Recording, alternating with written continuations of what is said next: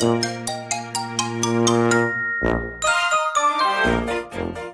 い皆さんこんにちは。こんばんは。We are テーマパーカーのパーソナリティを務めています。ハムイです。このラジオ番組ではテーマパークに関することは何でも発信する番組です。テーマパークが好きな方はいつでも好きな時に入園することができますのでぜひ遊びに来てください。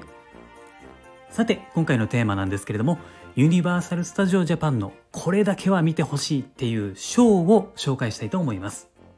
ユニバに行くとですねいろんなエンターテイメントが溢れているわけなんですよね、えー、やっぱりですねテーマパークっていうのはアトラクションもすごいけれどもまあショーもやっぱりねすごいんですよ。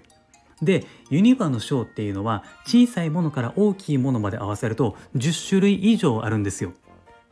ユニバに行ったらですねやっぱりアトラクションにも行きたいし食事もしたいしっていう感じで結構ねやることがいっぱいなんですよ。だから全部見ることって難しかったりするんですよね。なので今回はですねシンプルに僕がおすすめするこれだけは見ていってほしいっていうショーを4つ選びましたので是非参考にしてください。では早速1つ目から紹介させていただきます。1つ目のショーはですね、えー、ウォーターワールドです。これはですね1995年にケビン・コスナーが主演を務めた映画を再現したものになるんですけれどもこれはねもうやっぱり外せないショーの一つですね。あのユニバの中で一番スケールが大きくてめちゃくちゃ迫力があるんですよ。ハリウッド映画並みの演出がされていて間近であのアクロバティックなスタントシーンとかね熱風とか火柱とかもあるしもう臨場感がとにかくすごい。ショーが始まる前に運が良かったらですねあのスタントマンの人に水をぶっかけられるっていうねまあそういうチャンスもあるので夏場は最高なんですよ。その代わりねあの冬場とかはもうマジで地獄です。ただですねあの結構小さいねお子様がいらっしゃる方はちょっとね注意した方がいいかもしれないですね。これなんでかっていうとですね、えー、爆発音とか炎とかねえー、そういう演出があるのでびっくりすることがあるかもしれないんですよ。なのでその辺は様子見るとか、えー、ちょっと注意していただければなというふうに思います。ほんまに映画を見ているかのようなね、えー、そういう感じになりますのでユニバに行った際は是非一度は見てください。場所はですね任天堂ワールドの横にあります。はいではですね2つ目なんですけれども2つ目はユニバーサルモンスターライブロックンロールショーというものです。名前がちょっと長いんでユニバによく行く人はですねユニモンって略したりもしますね、えー、今回もですねちょっとユニモンという風に呼ばせていただきます。あのー、僕ですね結構ビビりなんですよ。怖いのとかそういうのが苦手ですね。割とね、えーと、そういう系がねあったら避けて通ってきたんですよね。で、えー、生まれて初めてこのユニモンに入った時にですね結構怖い雰囲気やったなと思ったんですよ。えー、なんかね墓場があって変な色とかの演出とかもあってね恐ろしい感じがもういかにも漂ってるんですよね。でそれを見た瞬間にああこれやってもうたなめっちゃ怖そうやわって感じでビビってたんですよ。いざですねショーが始まるとそんなことなくてめちゃくちゃ楽しいんですね。あのビートルジュースっていう強烈なキャラクターがいてそのキャラクターがですねめちゃめちゃ面白いんですよ。関西弁丸出しでみんなを楽しめた後音楽ライブが始まるんですよね。えー、あとはですね狼男とかフランケンシュタインとかねドラキュラとかねそういったキャラクターたちが出てきてみんなねめちゃめちゃ歌うまいんですよ。曲はですね海外の曲ばっかりで今で言うとね多分ね50代前後ぐらいの世代の人たちが当時聴いていた曲なんじゃないかなというふうに思いますね。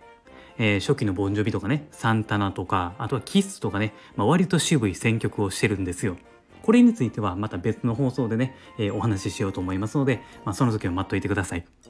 このユニモンっていうものはですね、えー、わざわざこれだけを見に来たっていう人もいるほど楽しいショーなので、ぜひユニバーサルモンスターライブロックンロールショーをですね、行ってみてください。ユニモンはですね、メールズドライブインっていうハンバーガーレストランの向かい側にあります。はい。ではですね、3つ目なんですけれども、ここからはですね、大規模なショーと比べて、ちょっと小さくなってね、ストリート系のショーになります。で、3つ目のおすすめのショーなんですけれども、これはですね、ハリー・ポッターエリアにあるフロッグ・クワイアというものです。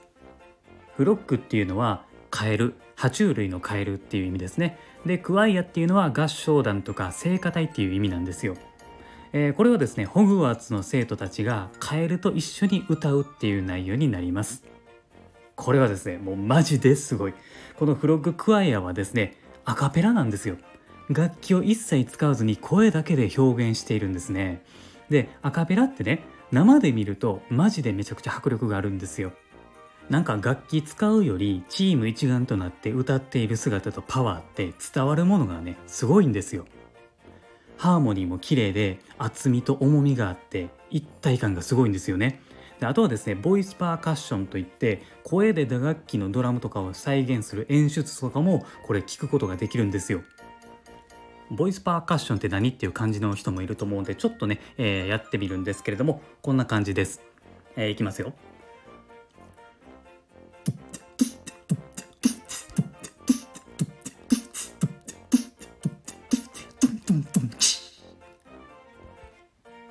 まあ、こういう感じのやつが、えーと、ボイスパーカッションっていうものになります。これもですね、生で聞くことができますね。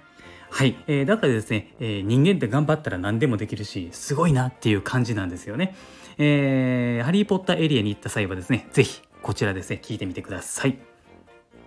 はい、えー、ではですね、最後4つ目ですね。えー、これはですね、マイフレンドダイナソーというものになります。こちらはですね、ジュラシック・パークエリアのショーなんですけれども、小さいお子さんからですね、大人まで楽しめるショーとなっています。その名の通りですね、これ恐竜が出てくるんですよ。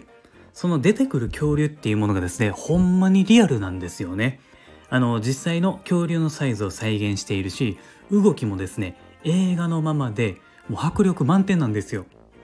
だからジュラシック・パークの映画を見てる人っていうのはもうたまらないんじゃないかなというふうに思います。リアルな恐竜をですね間近で見れるチャンスになりますので、えー、カメラ撮影っていうのはですね必須になるんじゃないかなというふうに思います。というか多分ねあの撮ってしまうと思いますよ。えー、これはですねジュラシック・パークのディスカバリー・レストランというですね、えー、レストランの前で行われるショーになります。さっき言ったハリー・ポッターのフロッグ・クワイアとこのマイ・フレンド・ダイナソーについてはストリート系のショーになるので、えー、ショーを見る場所の位置が自由になってるんですよ。なのでがっつり見たい人はですねショーの時間に合わせてその場所に行くことをお勧めしておきます。はい、えー、ということで、えー、おすすめのショー4つ紹介させていただきました、えー、おさらいしておきますと、えー、ウォーターワールドそしてユニバーサル・モンスター・ライブ・ロックンロールショーフロッグクワイア、マイフレンドダイナソー、この4つになります。もしユニバに行った際はですね、ぜひ、えー、見てみてください。結構ですね、あのユニバっていうのは、えー、ショーもですね、変わったりしますので、もし内容が変わったものが出てきたらですね、またこちらの放送で紹介したいと思ってますので、その時はよろしくお願いします。はい、ということで今回の、えー、内容はですね、ここまでにしたいと思います。今後もですねこの番組ではテーマパークに関連することはどんどん発信していきますのでリスナーの皆さんと一緒に楽しくラジオ型のテーマパークを作っていければなというふうに思っていますもしよかったらですね、えー、このスタンド FM っていうですねアプリがありますのでこれをインストールしていただいてこのラジオ番組のフォローもお願いしますあとですね、Twitter もやっていますので、そちらもフォローしていただくと、配信を見逃し防止にもなりますので、ぜひそちらもフォローをお願いします。概要欄のところに URL を貼っておきますので、こちらもチェックしてください。はい、ということで、えー、ではご視聴ありがとうございました。また次回の放送でお会いしましょう。Have a good day!